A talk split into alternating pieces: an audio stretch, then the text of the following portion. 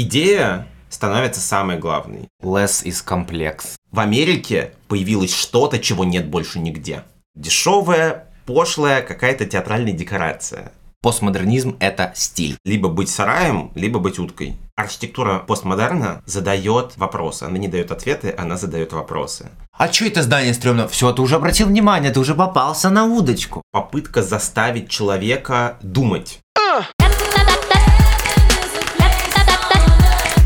Всем привет! Это второй сезон подкаста «Кирпич хочет стать аркой». Я Никита. А я Коля. В этом сезоне мы поговорим об архитектурных стилях. А чтобы не гуглить здания, о которых мы говорим, подписывайтесь на наш телеграм-канал. В нем мы выкладываем материалы к каждому выпуску. И сегодня мы поговорим про постмодернизм. Прошлый выпуск мы закончили на том, что модернизм умер в каком-то 60 что-то там году с разрушением жилого квартала, советского типа, можно сказать. 15 июля 1972 года в 15 часов 32 минуты в Сент-Луисе, штат Миссури, умер модернизм. Это точное время сноса первого жилого дома в э, квартале Приут Айгл в США который теоретик и архитектор Чарльз Дженкс обозначил как смерть модернизма. Вот, и в этот же момент наступил постмодернизм. Ну, не прямо, но, ну, вообще, да, типа, вот, ну, как закончился модернизм, настал постмодернизм. Самый главный вопрос от меня чисто. В чем разница между постмодерном и постмодернизмом? Все люди называют их примерно одинаково, говоря, употребляя в одинаковом Но, в принципе, их употребляют примерно как одно и то же. Ну да. В целом, как-то вот в разговорном особой разницы так-то и нет. Но в целом постмодерн — это больше эпоха. Это обозначение мира ощущение, мировоззрения, в целом какого-то контекста культурологического, что ли. Uh-huh, uh-huh. Вот. А постмодернизм — это, насколько я, по крайней мере, для себя объясняю, и это уже более какие-то прикладные вещи. Ну, как вот метаболизм, это, да, это что-то, что можно увидеть, очередной. понять, а, а вот рамку да. задать. То есть э, архитектура именно постмодернизма. Ага. То есть это непосредственно какое-то стилистическое направление, скажем угу. так. Постмодернизм – это стиль. Так же, как и все предыдущие стилистические направления, постмодернизм отрицает все, ну, все, что было до него. Ну, не все, что было до него, конкретно модернизм. Да, конкретно модернизм. То есть, э, как мы видим по такой, ну, некоторой фиксации, скажем так, э, смерти модернизма, угу. мы понимаем, что э, архитекторы постмодернизма, они максимально критически относятся к тому, что было до них. Они видят огромную проблему в архитектуре модернизма, как в бесконечно скучной и лишенной философии архитектуры. То есть это люди, которые начинают идейно думать, а зачем, а почему, а как, вот что типа того? Да, то есть э, на самом деле вот эта пресловутая смерть модернизма и в принципе кризис модернизма связан в первую очередь с интернациональным стилем, он же неофункционализм. То есть с движением радикалов, скажем так. Потому что мы помним, что э, все вот эти бесконечные измы наши, они э, говорили, что да, функционализм зашибись, но. но. И есть после «но» еще определенное там у регионалистов одно, у экспрессионистов другое и так далее. А у неофункционалистов вот этого «но» не было. Mm-hmm. И э, из-за этого это была наиболее радикальная ветвь модернизма, которая путем постоянного упрощения и э, такой зацикленности на функциональной составляющей и отказа от эстетизации, отказа от какой-то художественной выразительности, в итоге пришла к невероятно скучной и однотипной монотонной архитектуре. Смешно, я, конечно, понимаю, что черный квадрат Малевича, он вообще не про это, но, по сути, модернизм стал просто коробкой, квадратом, и вот все, да упрощались, больше некуда упрощать. Да, ну то есть, на самом деле, э, модернизм, в частности, неофункционализм, он обязывает архитектора быть фантастическим мастером пропорции. Чем более минимальная архитектура, чем меньше в ней деталей, тем больше ты обязан вкладывать и задумываться о ее э, пропорциях. И о принадлежности каждой детальки. Да, ну, собственно, да. там каждую детальку начинается самом- видно. На самом деле, чем проще визуально архитектура или произведение искусства, тем больше внимания цепляется за мелкие детальки. Less is complex. А, да, и соответственно, когда у вас а, вот эта идея минималистичной архитектуры и неофункционализма выходит из рук таких гениев, как Мисс Ван дер Роэ, как эм, Ле Корбюзье, и выходит в народ, начинают строиться то, что начинает строиться. И это чудовищно. Да? И это огромное количество однотипных, монотонных, неэстетичных построек, которые при этом еще э, зачастую строятся из плохих материалов, гонятся в бесконечном количестве, темпы строительства возрастают, и мы получаем вот эти, э, мон- собственно, вот эти прюд айго, айго бесконечные, тиражированные, абсолютно одинаковые. И что особенно критикуют эм, архитектор постмодернизма, это отсутствие выразительного образа у архитектуры. То есть человек не может в районе показать, где его дом. Блуждаешь, и ты такой, это мой То дом, и ты- это мой дом, да? Ты ходишь среди абсолютно одинаковых построек, М. и у тебя нету привязки визуальной к э, какому-то определенному образу. Это есть прекрасные истории, как люди после бара вечером с таксистом не могут найти свой дом, потому что, ну, немножко сознание такое уже затуманенное, и ты едешь в этом спальном районе, а оно все одинаковое, они Жесть. идентичные. И вот именно это постмодернисты больше всего критикуют и говорят, что архитектура это все-таки искусство. Архитектура не может э, упираться только на функционализм. Архитектура должна быть визуально интересной, она должна общаться с зрителем, она должна, в нее должны быть за- заложены какие-то смыслы. Помимо того, что она функциональна просто, Вот, да. да, поэтому, по сути, постмодернизм на самом деле это развитие вот тех самых «но», Ага, в разных да. измах, потому что да, принадлежность к, определенному, к определенной культуре, это муссируется, развивается, и это становится в постмодерне важнее, чем э, функциональность, чем честность. Историцизм, да, тоже возвращаются опять к предкам куда-то. Это очень похоже на вот эти процессы в начале 20 века с, с на архитектуру модерны и, и романтизма, когда люди опять обращались к истокам, смотрели, копались в своих корнях. Они говорили, что классицизм это, значит, все чуждое, это, это нанесенное, но у нас есть свои корни. Вот здесь было то же самое. Модернизм, новый классицизм, по сути. А, ну да, да. И да. здесь и они боролись классицизм, э, с, с модернистским уже классицизмом, классицизмом э, историческим. Это Ой, очень забавно. Они да. вспоминают про ордер, они вспоминают про колонны, а, но при этом вспоминают это не дословно, не буквально, а уже переосмысливая, пропуская через себя, как-то рефлексируя на тему исторической архитектуры э, и э, получают какие-то абсолютно сумасшедшие вещи.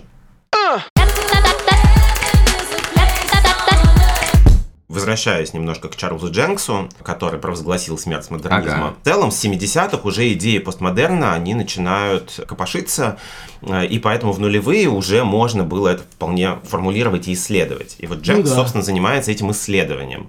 Он пишет большую книжку, которая называется «Язык архитектуры постмодернизма», где он, собственно, и высказывает вот эту мысль о смерти модернизма, и он пытается сделать некую сетку систематизации постмодернистских направлений. Потому что здесь мы приходим к одной очень важной мысли. Чем ближе к современности, тем более разнообразна архитектура. Ага. В рамках одной эпохи и одной парадигмы архитекторы создают максимально не похожие друг на друга здания. Да, если мы смотрим там какой-нибудь классицизм, оно все примерно одинаковое. Конечно. Если мы смотрим готику, оно все примерно одинаковое. Да. Потому что там мы, форма. Да, если мы смотрим ранний модернизм, оно уже начинает отличаться, но оно похоже. Потому что э, появляется идея, Да. и архитекторы опираются на идею, а не на форму, и тут начинается вот это раз- Да, расхождение да. визуальное. А если мы смотрим модерн, там вообще просто кто в лес, кто по дрова, оно все разное уже. Если мы смотрим на поздний модернизм, мы потратили на это больше часа в прошлом выпуске, чтобы понять вообще, что там было. Постмодернизм еще хуже. Там просто кто в лес, кто по дрова, потому что в центре философия, в центре идея, дальше на нее каждый нанизывает тот визуальный образ, который он считает нужным. Точка отсчета поменялась. Так А, да, и все обращаются кто к Египту, кто к античности, кто к классицизму, кто к барокко, кто вообще обратно к авангардистам. Ты про постмодерн. Да, в постмодерне нету единого, кто-то остается в языке модернизма еще и продолжает работать с простой геометрией, но вкладывая в нее смыслы и пе- пе- переосмысливая ее и как-то усложняя. Поэтому Дженкс выделяет тучу э, разных направлений. Э, мы сейчас немножко, несколько из них э, перечислим, но мы не будем подробно разбирать, кто из них что, потому что кто захочет, мы картинку обязательно в материалах к выпуску покажем, этой схемы, это дерево такое, этих стилей. Кто захочет, может сам в этом покопаться. Но в целом я не вижу смысла настолько подробно туда сейчас уходить. Да, ну, например, у нас есть критический регионализм. Понятно, просто регионализм. Контекстуализм, постмодернистский классицизм, символизм, комический символизм, радикальный эклектизм, э, неолибертарианство, антропоморфизм, романтическое возрождение и так далее. То есть, и это э, только маленькая часть. Если в постмодернизме так много направлений, то как его лучше понять, осмыслить вообще нам? Ну, я думаю, мы сейчас оттолкнемся от биографии в первую очередь. А, а это А, важно. И это важно в постмодернизме, потому что это уникальный в истории архитектуры стиль, Мгм. если это можно так назвать, который рождается в Америке. А, до этого в Америку только сбегал модерн, но теперь родился там постмодернизм. Да, модернизм сбегал в Америку, ардеко насильно принесли Привозили в Америку. а классицизм насильно привезли в Америку и так далее. То есть американцы всю свою историю были как бы на вторых ролях. Они были там вот, а, они подтягивались за, вслед за Европой. Ну да, да. А тут, благодаря, собственно, тому, что Америка Модерн- насытилась лучшими модернистами, а, которые выучили следующую плеяду архитекторов, вот эта вот плеяда архитекторов, э, учеников модернистов, Отказалась А, от педагогов своих. а, она на базе модернизма, да, начинает э, переосмысливать архитектуру и, собственно, формулировать идеи постмодерна. Поэтому постмодернизм — это американский, в первую очередь, стиль. Там сложно сказать, кто родоначальник, скажем так. Те, кто изначально высказывали эти мысли, это Роберт Вентури, это Луис Кан, наш любимый, и это Филипп Джонсон, и это все американцы. Собственно, сама идея того, что мы должны обратиться к прошлому, к тому, что мы должны переосмыслять архитектуру, к тому, что мы должны закладывать смыслы в архитектуру, эта идея боль- больше американская. Именно поэтому в 1979 году обложка журнала Time выходит с архитектором на обложке. Офигеть, мне кажется, это первый, последний раз такого не было. вообще. Я не знаю, э, насколько это уникальный случай, но это прям значимое такое событие для архитектурного мира. И это архитектор Филипп Джонсон. Это ученик э, Мисс Ван дер Роя, О. его, собственно, соавтор. А, Более того, он проектировал достаточно много в интернациональном стиле. У нас в канале был «Стеклянный дом» его авторства. Да, эксгибиционизм. Да, но Джонсон, в отличие от своего учителя, он каждый свой, про- свой проект, он что-то додумывает, он развивается. То есть по его хронологии, его творчеству мы можем видеть, насколько он меняется в процессе. Потому что Мис ван дер Роэ, он с чего начинал, он примерно тем и закончил. Да, он был очень последовательный, четкий такой товарищ. Ага. Джонсон все время развивается, и в 79 году по его проекту строится Sony Building. Это небоскреб в Нью-Йорке, который вроде как отсылается к Seagram Building Мис ван дер Роэ. Вот это иконическое, э, иконический небоскреб в Нью-Йорке, такой Чё- чёрный. четкая призма, Да, черная да. с, с металлическими ребрами. Ага. А, Вот, собственно, Джонсон принимает участие в строительстве Seagram А. Building, они с Мис ван дер Роэ там с автором. А здесь он отказывается от введенной э, своим учителем моды на стеклянные фасады. В доме с Ван дер Роя небоскребы, как мы помним, были, м, отделывались камнем. Да, вот эти изначальные небоскребы, Чикагские. классические чикагские, да, это каменная стеночка, и в ней окошки. Ну да. Вот Джонсон возвращается к этой типологии. Он отказывается от стеклянного фасада, он отказывается от металлического каркаса на фасаде. И как бы делает такой книксон в сторону истории типологии. Таким образом, он э, как бы трактует исторический образ небоскреба. Наверх он добавляет нарочито какой-то такой псевдобарочный портик странный. Да, то есть тоже явно отсылающий нас к какой-то классике. При этом в на каменном фасаде он оставляет вот эти металли- э, э вертикальные ребра, которые у Мисс Вандероя металлический каркас, а здесь они просто создают пластику фасада. Первый этаж он также ставит на ножки, да, так же как Мисс Вандероя. Он э, отделяет верхний технический этаж визуально очень четко. То есть он остается в типологии Мисс Вандероя. Он не перечеркивает весь тот опыт модернизма, который был до этого. Но он добавляет туда историю, он добавляет туда символизма самой типологии небоскреба. И, а, собственно, это здание производит фурор. То есть, делая, а, делая его из камня, он как бы говорит чикагский небоскреб респект. Вот это про это ну, речь. Ну, мне кажется, что да. Хорошо. А, и на обложке журнала Time предстает перед нами Филипп Джонсон, который держит макет этого небоскреба, и заголовок US Architects Doing Their Own Thing. Американские архитекторы делают свою собственную штуку. Да. Это просто грандиозная для Америки вещь. В Америке появилось что-то, чего нет больше нигде. Что-то свое. Что-то свое. Никогда нигде в мире так не делали. А тут вот, нате. И это, конечно, для американского сознания прямо вот переисполняло гордости, и поэтому в Америке постмодернизм начинает просто цвести и пахнуть, во все стороны развиваться. Здесь стоит сказать, что еще до Джонсона такой фундамент под философию постмодернизма подвел э, уже упоминаемый нами Луис Кан. И это человек, как вы помните, который э, провозгласил, что кирпич хочет стать аркой. Да. А это... Э, Структуралист. Да, это предтеча говорящей с нами архитектуры. Архитектура Don't be creepy. живет, да, архитектура живет сама. Архитектор должен с ней общаться, архитектор должен слушать материал. Философия не насилие над материалом. А. Да, то есть, что мы должны, э, что материал нам, нам подсказывает, как она должна выглядеть. Кан, собственно, это в своей архитектуре показывал. Он нарочито этого показывал вот эти бетонные перемычки на кирпичной кладке. Ага, да? да. То есть, это знак. Э, вот эта бетонная перемычка – это знак того, что это инаковый чуждый элемент в этой конструкции и он его выделяет. И вот эта философия, да, такой, э, с одной стороны, честности, ну да, да мы же показываем да, продолжение. А с другой стороны символа. Кан не просто честно следует за материалом, он это еще выявляет, он это показывает зрителю и таким образом заставляет зрителя общаться со своей архитектурой. Например, Вау. дом Эшерик, забавное произведение, он на самом деле абсолютно модернистко выглядит. А, ага. Это частный жилой дом, бетончик, э, гладкие стены, большие окна, классический модернизм. По-моему, это коробочка Но, просто реально. А, на боковом фасаде есть коробочка, ну, в смысле, плоская стена, посередине у нее длинное вытянутое окно, а перед этим окном стоит колонна, загораживая это окно. Жесть, это же просто издевательство. С одной стороны, э, это типа, ну, чтобы никто не заглядывал в окна, да, чтобы не проглядывалось, но свет был.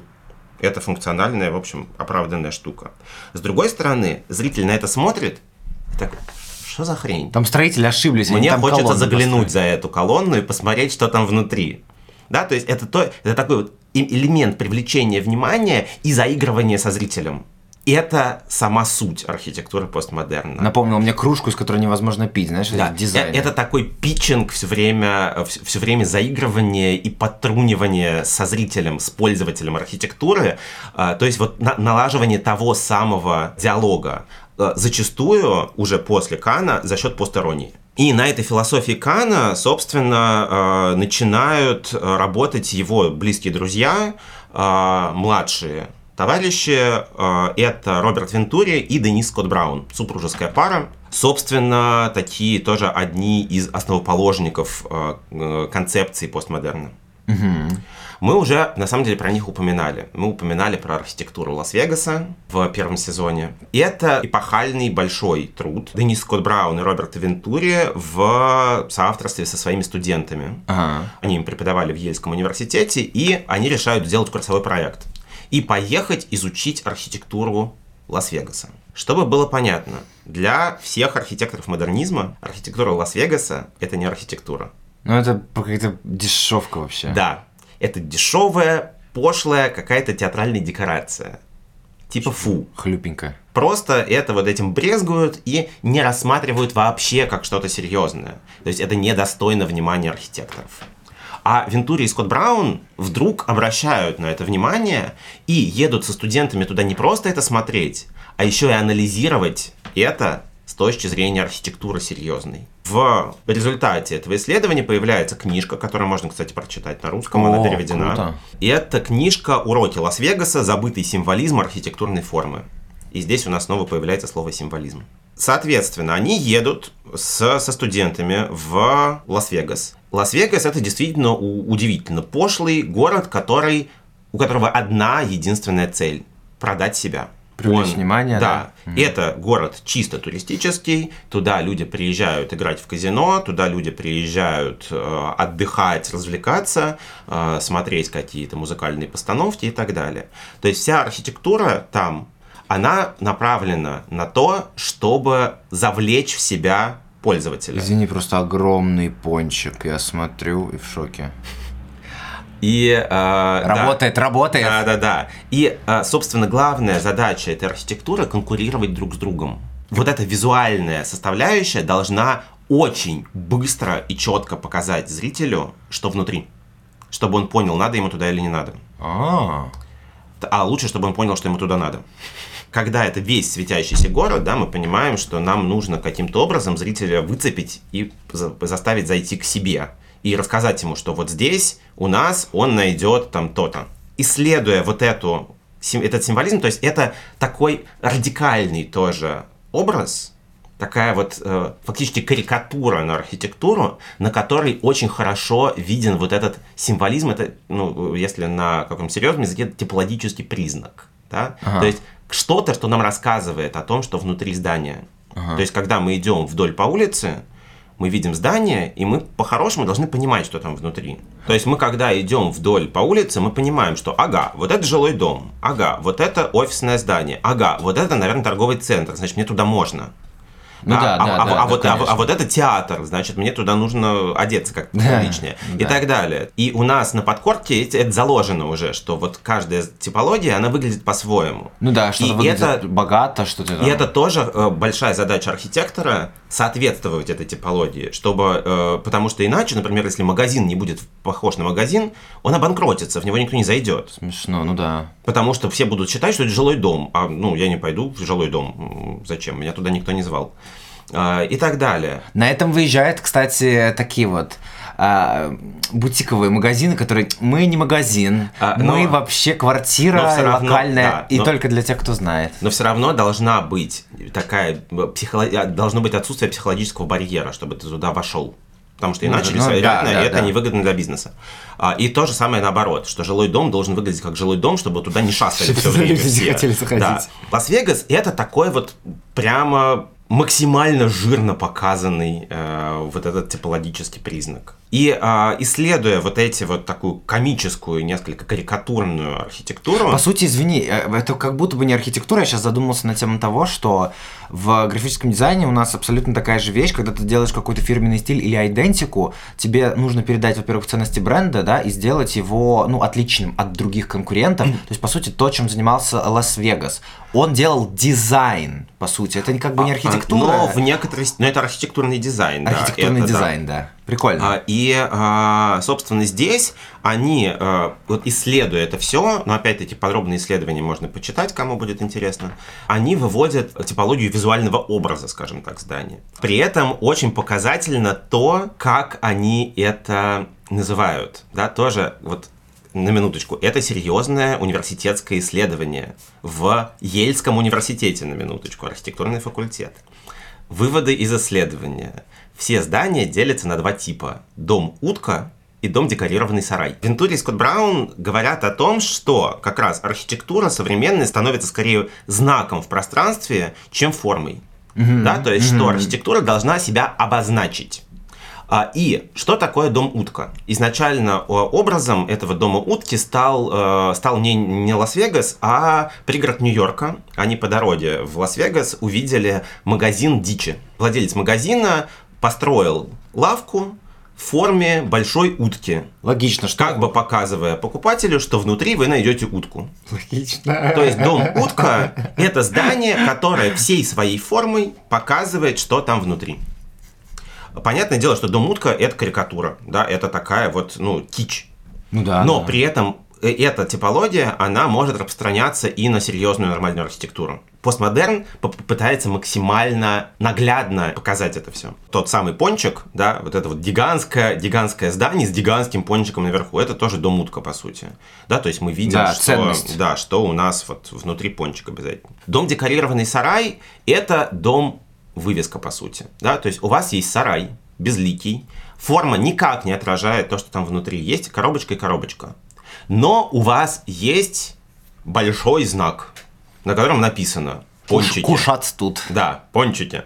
А, И вы понимаете, что там внутри, э, что вот вы, вы туда можете зайти и найти там пончики. Есть на фотографиях тоже в книжке прекрасные примеры, когда вывеска на здании в два раза больше, чем само здание. Вау. То есть там просто есть вот гигантский, гигантский светящееся неоновое табло, которое по высоте больше, чем, собственно, само здание там казино или чего-то. Ага. Вот это дом декорированный сарай. Перекладывая это на нормальную архитектуру человеческую, это когда у вас есть, это по сути архитектура романтизма. У вас есть отдельная форма, и сверху вы накладываете какой, какой-то фасад, театральную какую-то вот эту А, ширму, ну да. которая вам рассказывает, наверное, о том, ну не всегда рассказывает, но по, по логике должна рассказывать о том, что там внутри. Типа как гум тоже. Вот это декорированный сарай, да, то есть когда у вас сама форма здания ни о чем вам не говорит, но вы добавляете какие-то типологические признаки снаружи. Ага. На фасад их лепите, чтобы рассказать человеку. Да, пишите боль- большими буквами там «магазин». Да, и вы понимаете, что даже если это выглядит как жилой дом, то, ну, наверное, там все-таки внутри магазин. Ну да, написано. А, да, или там, э, как мы э, разбирали, по-моему, здания вокзалов э, конца 19 века, там появляется гигантское полукруглое окно и часы И на часы, башне. да, да. Вот вы видите большое здание, не пойми, что это такое, но на башне есть часы. Э, Типологически в сознании связывается, что, наверное, это вокзал.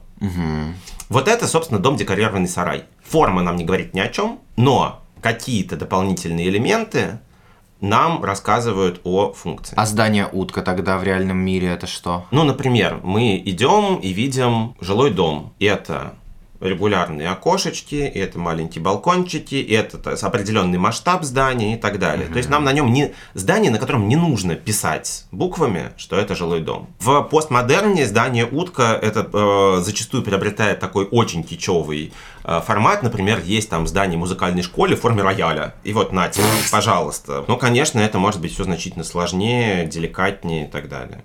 Вот, но они говорят о том, что архитектура обязана быть символом. А. И она должна выбирать либо быть сараем, либо быть уткой.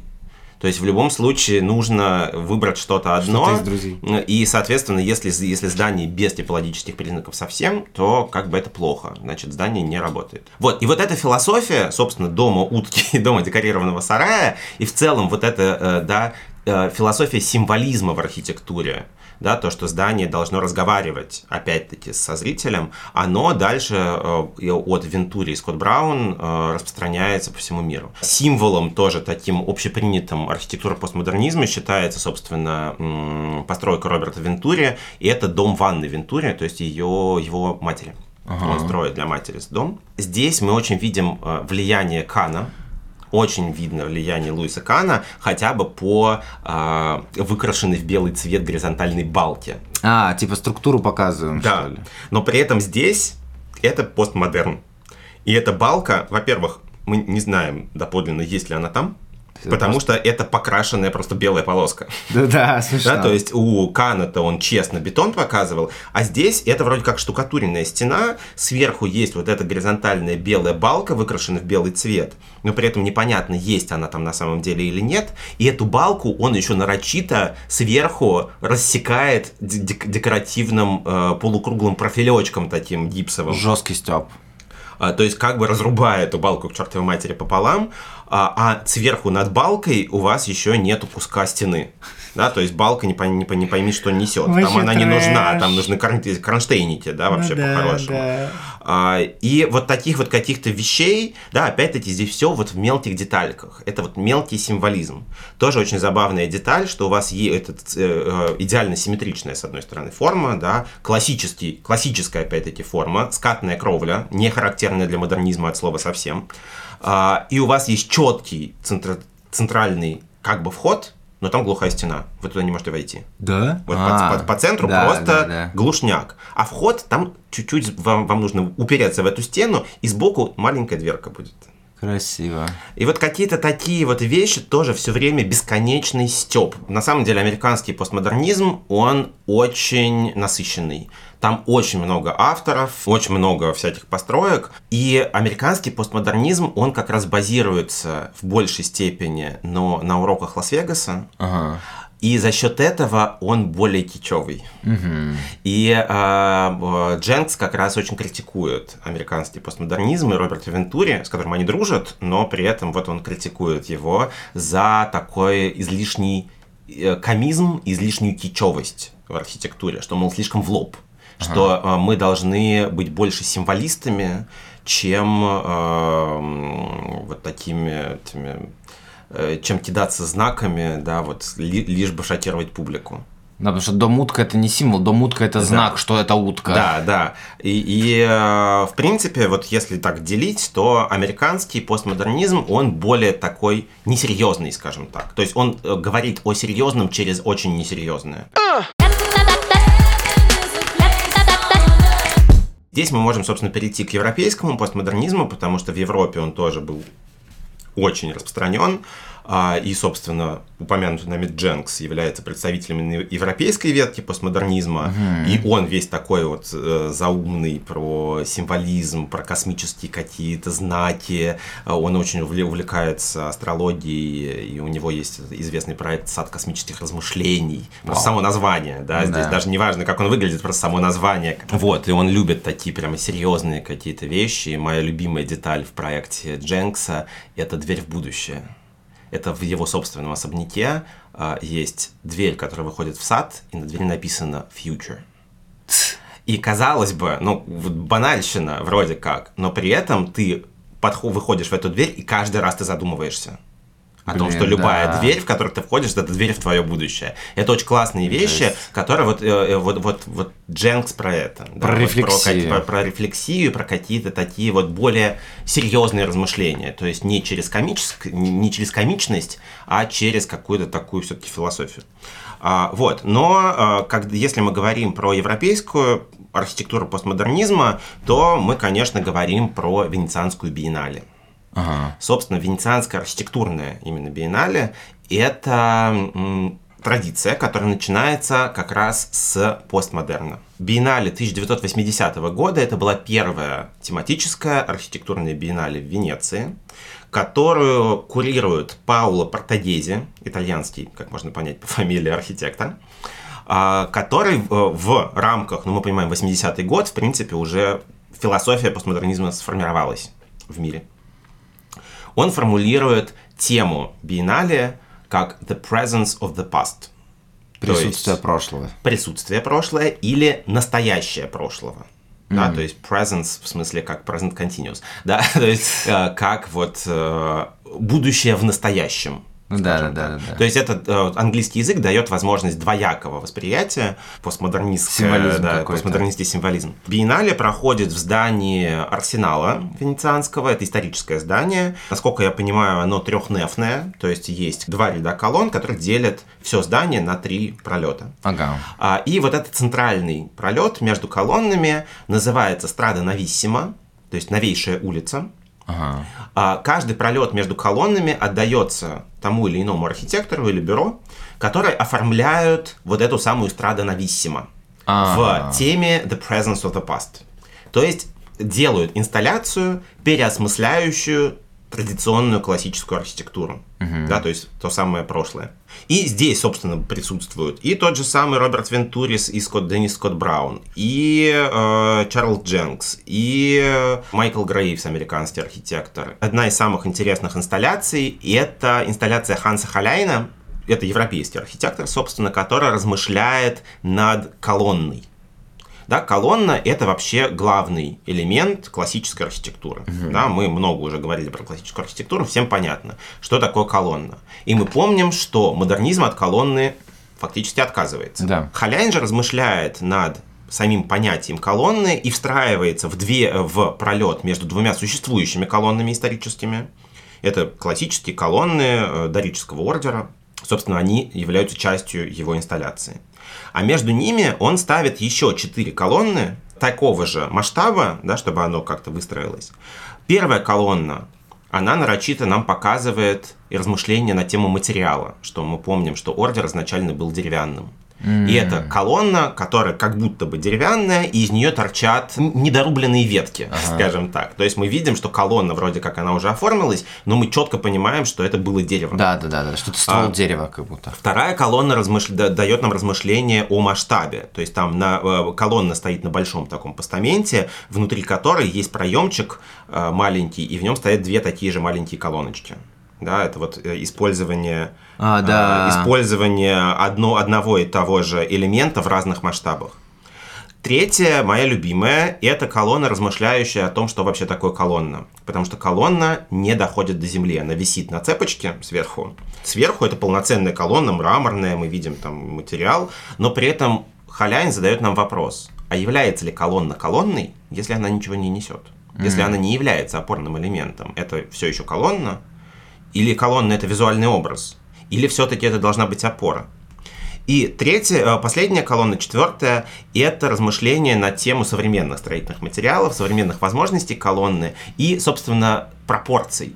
Потому что мы видим, что это колонна, которая обвита каким-то плющом, но она не доходит до пола, да. и мы понимаем, что на самом деле опорный элемент – это тоненькая металлическая трубка там внутри. Так специально сделано. Да. Все остальное в современном мире, вся остальная колонна, это просто для достижения нужных пропорций визуальных. Uh-huh. Да, то есть вся вот эта оболочка на самом деле не нужна, нужна только вот нужно это только фасад. вот это ядро, а все остальное это декорация. И это, так, собственно, нам показывает саму суть архитектуры постмодерна. И то, как архитектура постмодерна использует прошлое, использует классическую архитектуру. Она размышляет о самой сути этих элементов да, и всячески их переосмысляет, переделывает. И еще одна из инсталляций, это, наверное, моя любимая, и твоя, насколько я понимаю, тоже любимая, это Освальд Матиас Унгерс, инсталляция, которая называется «Ce n'est pas un colonne». Это не колонна. Для тех, кто немножко шарит в искусстве, это четкая, понятная отсылка к Рене Магриту, известному художнику-сюрреалисту,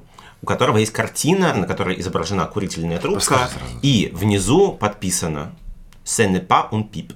Это не трубка. Да, и Магрит таким образом нам как бы задает вопрос, а нарисованная трубка является трубкой? И вообще, что такое трубка? Вот здесь то же самое, да, это не колонна. Как выглядит инсталляция? У нас есть стена, просто фанерка, которая закрывает весь проем. Посерединке вырезан силуэт колонны. Негативное есть, пространство. Да, негативная колонна. И мы в эту колонну, собственно, входим. Да, а за, за, за, э, за всеми этими инсталляциями дальше было выставочное пространство. Жесть. Да, то есть это как бы такая входная группа в эм, небольшое выставочное пространство, посвященное, собственно, творчеству архитектора уже. То есть они оформляют такие пропилеи. Собственно, Ундерс нам задает вопрос, а, е, а вот силуэт колонны – это колонна?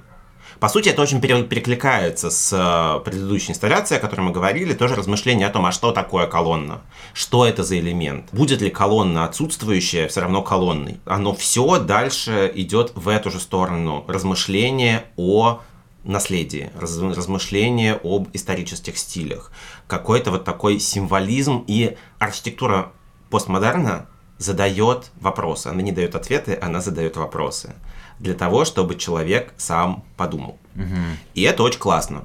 Я за это постмодернизм люблю невероятно.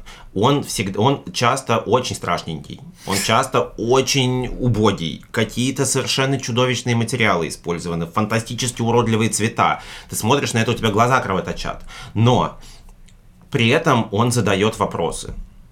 И это э, развитие критического мышления, это развитие аналитического мышления, и это архитектура, которая общается и пытается каким-то образом э, развивать своего зрителя. Вот эта коммуникация со зрителем, да, о которой да. шла речь, по и, сути. И это просто невероятно круто. Европейских архитекторов, постмодернистов на самом деле тоже очень много. Единственное, о ком из европейцев я бы хотел поговорить сейчас, это Рикардо Бафил. И это потрясающий архитектор. Он очень многогранен. Я за что его безумно люблю? За то, что он э, делает очень разную архитектуру. Он как раз э, такой контекстуалист. Ага. Ему очень важно то, вообще, это, э, ну, это касается практически всех архитекторов э, постмодернизма, угу. потому что здесь, опять-таки, тоже очень забавный элемент, что э, так как э, Азия становится полноценной частью мира, такой европейского, да, и э, появляются какие-то постоянные э, связи деловые. Архитекторы европейские много начинают строить в Азии. Ага. И сейчас э, отвлечемся от Бафила на секундочку. Есть итальянский архитектор Альдо Росси. Если поставить рядышком его проект, который он делает для Италии, и проект, который он делает для Японии, максимально четко видно, что в каждом из них он берет культурный код своей, той, той страны, в которой он проектирует. Круто. Японская архитектура максимально сильно отличается от архитектуры итальянской, потому что в японскую он опирается на японскую культуру, в итальянскую он опирается на итальянскую культуру. И это, собственно, вот те самые корни регионализма, ну, которые да, да. дальше проросли уже в постмодерне. Так вот, Бафил занимается примерно тем же самым. Бафил, на самом деле, он строит много такого... Он, он начинает еще как модернист, строит такие достаточно геометрические, очень сложные композиции, но, тем не менее, он играется в кубике, скажем так. А в Париже при этом он приезжает, смотрит парижскую архитектуру и понимает, что в Париже модернизм как-то, ну, нехорошо. То есть, что там геометрия не зайдет. Ага. А, и он строит очень классицистический жилой комплекс, у которого а, абсолютно антиутопичное название «Пространство Абраксис». Наши слушатели могли видеть этот, на самом деле, эм, жилой комплекс. Э, в нем снимали эпизод «Голодных игр». Ого. Потому что очень пространство такое антиутопичное, на ну самом да, деле, визуально. Оно колоссальных масштабов. Это такая околоклассическая архитектура. Это 82 год, да, чтобы понимать примерно даты. Это многоквартирный высотный жилой дом, точнее целый комплекс домов. Это классическая такая э, планировка э, всего комплекса. Каре, да, то есть э, буквы П стоят э, два дома, и третий дом замыкает их полукольцом. То есть, если посмотреть на это сверху, то это такой ну, классический дворец, не знаю, какой-нибудь Версаль, что это такое. А по центру тоже стоит триумфальная арка, которая на самом деле высотный жилой дом. И это, собственно, все стилизованная тоже историческая э, застройка, э, стилизованная историческая архитектура, а, здесь мы видим какие-то цитаты на ордерную систему, но оно все такое тоже диаметризированное немножко. А, в чем был основной посыл Бафила? Он говорил о том, как раз упирал на недостатки модернистской архитектуры, что дома безлики. Житель должен иметь психологическую привязку к своему дому, он должен иметь в голове четкий образ своего жилья. Ага. И поэтому он пытается построить что-то уникальное. Что-то, с чем люди смогут себя ассоциировать. Ну, действительно, комплекс, ну, такого больше нет. Да, мы нигде такого больше не увидим. И это абсолютно уникальная штука. И надо сказать, что Бафил оказался прав. Угу. Потому что в нулевые годы его хотели снести этот большой комплекс. Признан уродским. Что, а, нет, даже не признан уродским. А, было очень много проблем с ним связанных, а, социального характера, потому что это социальное жилье. Было принято решение расселить этот дом и снести. Жители все вместе собрались и сказали, нет, мы живем в уникальном доме, а, мы его очень любим, мы его в обиду не дадим. И в итоге э, пространство Абраксис до сих пор э, до Сих пор стоит э, жители его любят нежной любовью, э, и действительно возни, возникла вот эта психологическая связка у людей со своим собственным обиталищем. Угу. И это классно, это прямо такое вот показатель правдивости, правильности идей постмодернистов в этом отношении. Нужно два слова сказать про Россию. В России, э, точнее в Советском Союзе, есть такая особенность, что к нам постмодерн пришел позже. Несмотря на то, что туда проникали какие-то общие веяния, и, э, в принципе, в 80-е, конечно, архитекторы уже отчаянно пытались в рамках отказов от архитектурных излишеств что-то такое вот сделать сложное, да. Э, каким-то образом добавить символизма в архитектуру, потому что, ну, идеи все равно, они в воздухе витают. И в частности, например, здание Российской Академии Наук в Москве, «Золотые мозги», я Да, все знаю, да, как да. «Золотые мозги». Вот это э, а, начинают строиться они в 70-м году. Да, проектироваться. То есть прям когда американский постмодерн это, появился. Да, да. И здесь мы видим образность, здесь мы видим некоторый даже кич. Ну, А, очень, кстати, но- вкусный на самом Но, деле. да, но при этом как бы мы понимаем, что они все еще тщательно пытаются остаться в рамках вот этого советского модернизма. Архитектор Леонид Павлов, э, тоже известный модернист советский, он активно в 70-е годы тоже э, занимается какой-то такой немножко постеронией э, Ага. тайно. И в частности, первым проектом постмодернизма считается его музей Ленина в Горках. 80-е годы мы явно видим цитату на египетский ордер. Это э, такой перестильный зал из египетской гробницы с колоннами по периметру и с э, капителями в виде закрытого лотоса. А, при этом э, считается, что это действительно постороннее, потому что как бы это усыпальница. То есть это не это такой символ храма, посвященный Ленину. Ну да, Да, что, что мы э, вот как бы мы его похоронили там. И мы идем через, э, через вот эти вот пропилеи туда внутрь, и та- таким образом этот музей называли могилой коммунизма.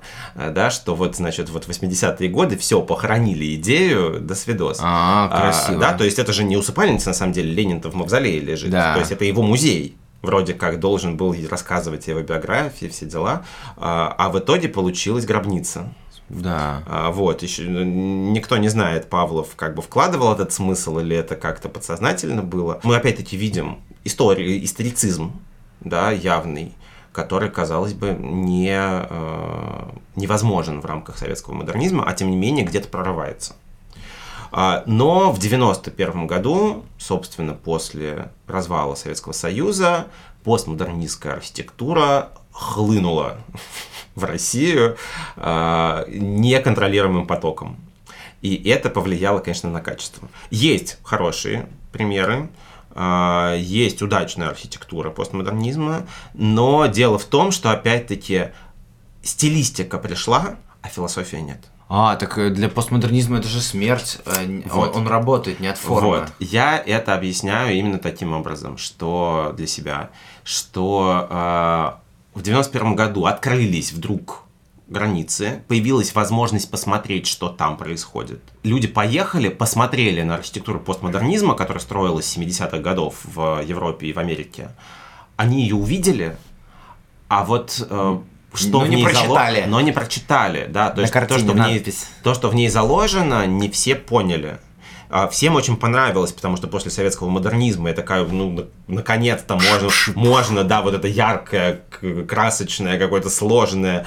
А, И начали строить это в огромном количестве. Плюс у нас еще было, была проблема с нормальными строительными материалами в 90-е годы. Из-за этого, собственно, к архитектуре постмодернизма в России отношение очень брезгливое.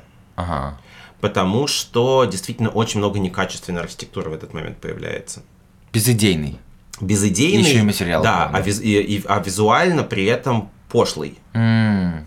Да, то есть вот... Лас- Нужно оправдывать. Да, здравствуй, Лас-Вегас. Допустим, в качестве какого-то хорошего примера я могу привести э, ж- офисный центр Белая площадь Мне нравится. в Москве. Я его очень люблю. Это опять-таки э, отсылка к чикагским небоскребам. Да, мы здесь видим Камень. э, образ Flatiron Building в Нью-Йорке, вот этот вот дом утюг.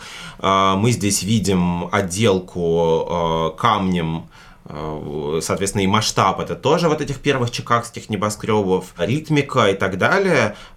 И действительно это выглядит хорошо. Да. Это выглядит очень неплохо. Они работают на контрасте с исторической архитектурой церкви э, Николая Чудотворца, там стоящий, да, служит ему ширмой таким фоном. И вот это такой пример качественной постмодернистской архитектуры, потому что она действительно постмодернистская. Мы видим исторические, исторические отсылки, мы видим их переработку.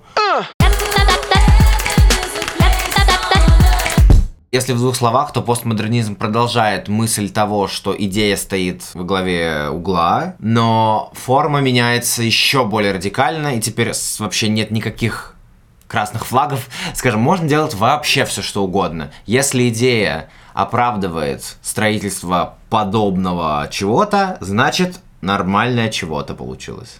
Ну да, по сути, здесь э, идея становится самой главной. Философия, закладываемая в архитектуру, преобладает над всеми остальными факторами. Функциональность здания никто не отменял, конструктив никто не отменял и так далее.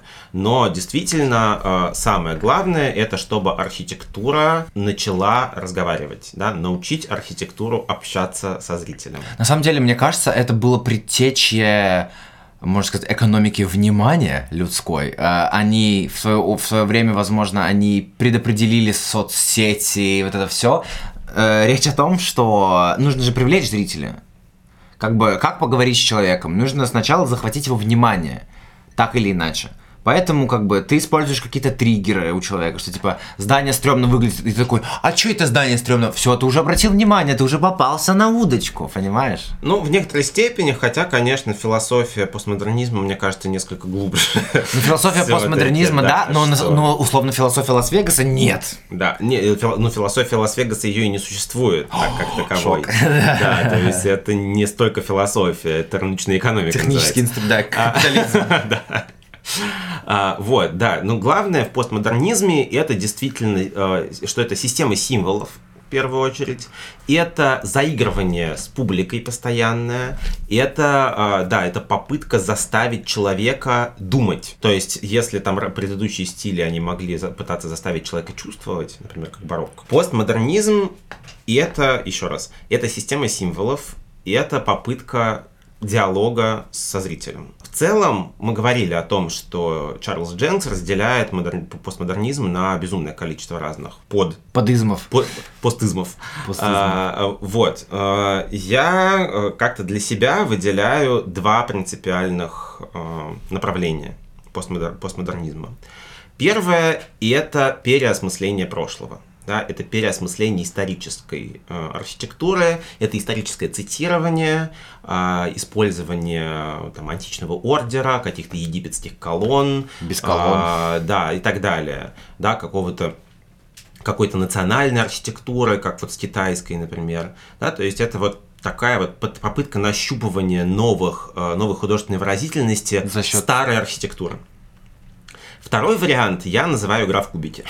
Ага, все-таки он тут тоже есть. А, да, это архитектура, причем, э, ну, как бы опять-таки даже про того же Бафила мы говорили, что он был и там, и там. Да. Он делал и историческую цитаты, и какие-то такие более геометрические вещи.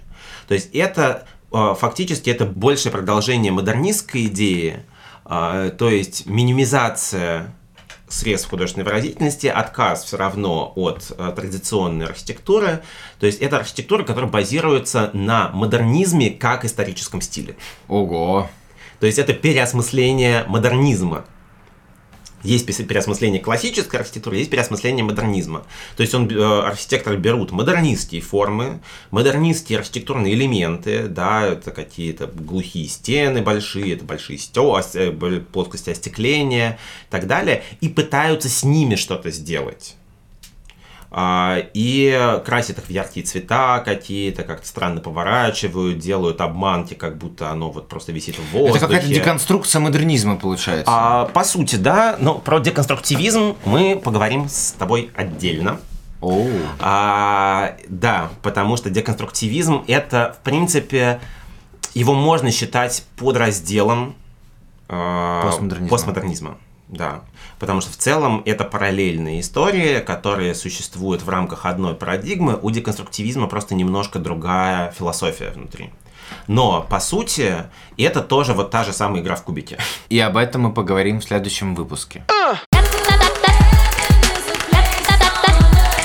Как умер постмодернизм? И умер ли? Хороший вопрос. Э, на самом деле и пока что нет достаточной, э, достаточного исторической перспективы такой. Да? Мы слишком недалеко пока ушли э, от постмодерна, поэтому сложно понять, то ли он уж все еще идет, да, и мы как-то существуем в эпохе постмодерна до сих пор, просто его развивая, но... Либо произошла уже революция, мы уже на других рельсах едем. Да, с точки зрения архитектуры э, есть такой э, архитектор Стэнли Тайгерман, который тоже был учеником мисс Ван. А, и он в 1978 году сделал фотоколлаж, который назвал «Титаник». В этом фотоколлаже мы видим здание Чикагского э, университета, который построен по проекту Мисс Вандероя, такая стекляшка красивая. И вот этот э, корпус Чикагского института, он как бы, мы видим, как он как Титаник уходит под воду, под углом. А таким образом, Тайгерман в 1978 году говорит тоже нам о э, смерти модернизма, идеи модернизма и рождении чего-то нового. Тот же самый Стэнли Тайгерман в 2015 году делает еще один фотоколлаж, добавляя к своему фотоколлажу «Титаник» занавес, говоря о том, что мы закрываем эту страничку истории, да, как это как вот в театре, все, действо закончилось. То, типа, с 78 -го а, года он начал тонуть. А, да, 78, 78 год – это а, начало постмодерна по Тайгерману, 2015 – это конец постмодерна по Тайгерману. Но опять-таки это одна из э, точек зрения. Учитывая, что прошло всего сколько, 8 лет, тут вообще ничего нельзя сказать. Да. А, вот, в целом я склонен полагать, что на самом деле мы все еще живем в, в эпохе постмодерна, что мы еще до конца не исчерпали эту философию, и в целом мы об этом, я думаю, поговорим, собственно, в нашем последнем выпуске. На сегодня это все ну а наша арка пополнилась постмодернистским кирпичиком. А!